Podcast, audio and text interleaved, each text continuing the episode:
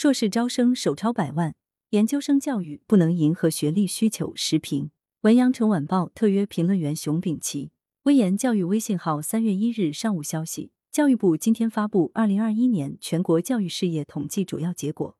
根据二零二一年教育事业统计数据结果显示，各种形式的高等教育在学总规模四千四百三十万人，高等教育毛入学率百分之五十七点八。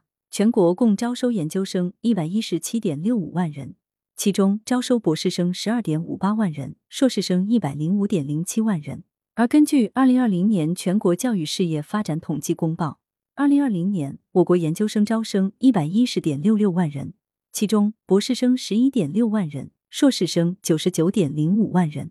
这意味着二零二一年我国硕士研究生招生规模突破一百万。这一规模已经接近达到一九九八年我国本专科生招生的总规模。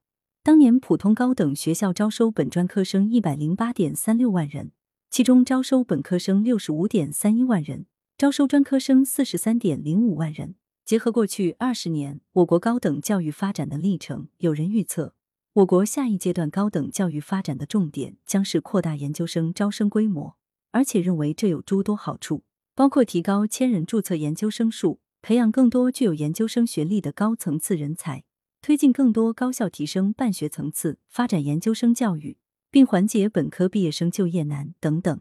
我国研究生招生与教育规模，接下来肯定还会进一步扩大，但是必须控制增幅，在确保培养质量基础上扩大研究生招生，否则研究生招生规模持续增大，会刺激考研热，加剧学历高消费现象。二零二零年。我国研究生招生比上年增长百分之二十点七四，这是出于众所周知的疫情原因。为应对疫情导致的高校毕业生就业严峻形势，硕士研究生大幅扩招。而二零二一年的硕士研究生招生比二零二零年增加百分之六，增幅明显减少。但由于基数变大，增加的招生规模并不小。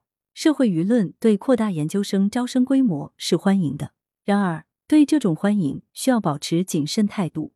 数据显示，二零二二年我国研考报名人数达到四百五十七万。根据硕士研究生招生计划，研究生录取率不到百分之二十五。舆论据此认为，我国考研难度远高于高考，高考的录取率已经超过百分之九十。于是呼吁提高研究生录取率，让更多考研学生上岸，有获得感。然而，这是基于全民考研来谈提高录取率。问题是，那么多学生都考研合理吗？我国需要那么多研究生吗？还有不少地方本科院校也希望研究生扩招。一方面，扩招可以提高学生考研成功率；另一方面，本校也可增设硕士点，发展研究生教育。我国进一步扩大研究生招生规模，必定要通过地方本科院校发展研究生教育来实现。就如扩大本科招生规模，主要依靠地方本科院校一样。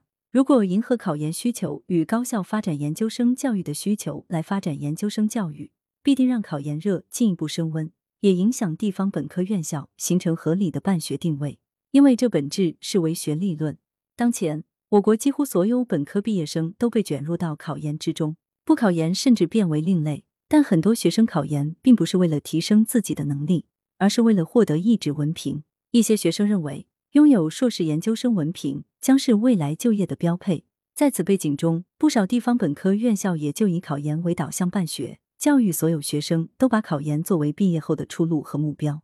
就如所有普高学生都要参加高考一样，发展研究生教育不能迎合学历需求，而必须结合社会对人才的需求，以及高校的教育资源，科学确定招生规模。迎合学历需求而不分析社会对人才的需求，不但会导致人才培养结构与社会需求脱节，还会制造学历泡沫，助长已经出现的学历高消费问题。据报道，有一些用人单位反映，现在有的硕士研究生能力还不如二十年前的专科毕业生，他们所从事的工作也是以前专科生就能胜任的工作，这就需要认真思考研究生培养质量问题以及用人单位的用人标准问题。最新的教育发展数据显示，我国高等教育毛入学率已经达到百分之五十七点八，高等教育普及率进一步提高。在高等教育普及化时代，提高高等教育质量比扩大高等教育规模更为重要。因此，要基于发展高质量高等教育，扭转高等教育办学中的唯学历导向，控制研究生招生规模的增长。作者是知名教育学者、二十一世纪教育研究院院长。羊城晚报时评投稿邮箱：wbspycwb 点 com。来源：羊城晚报羊城派。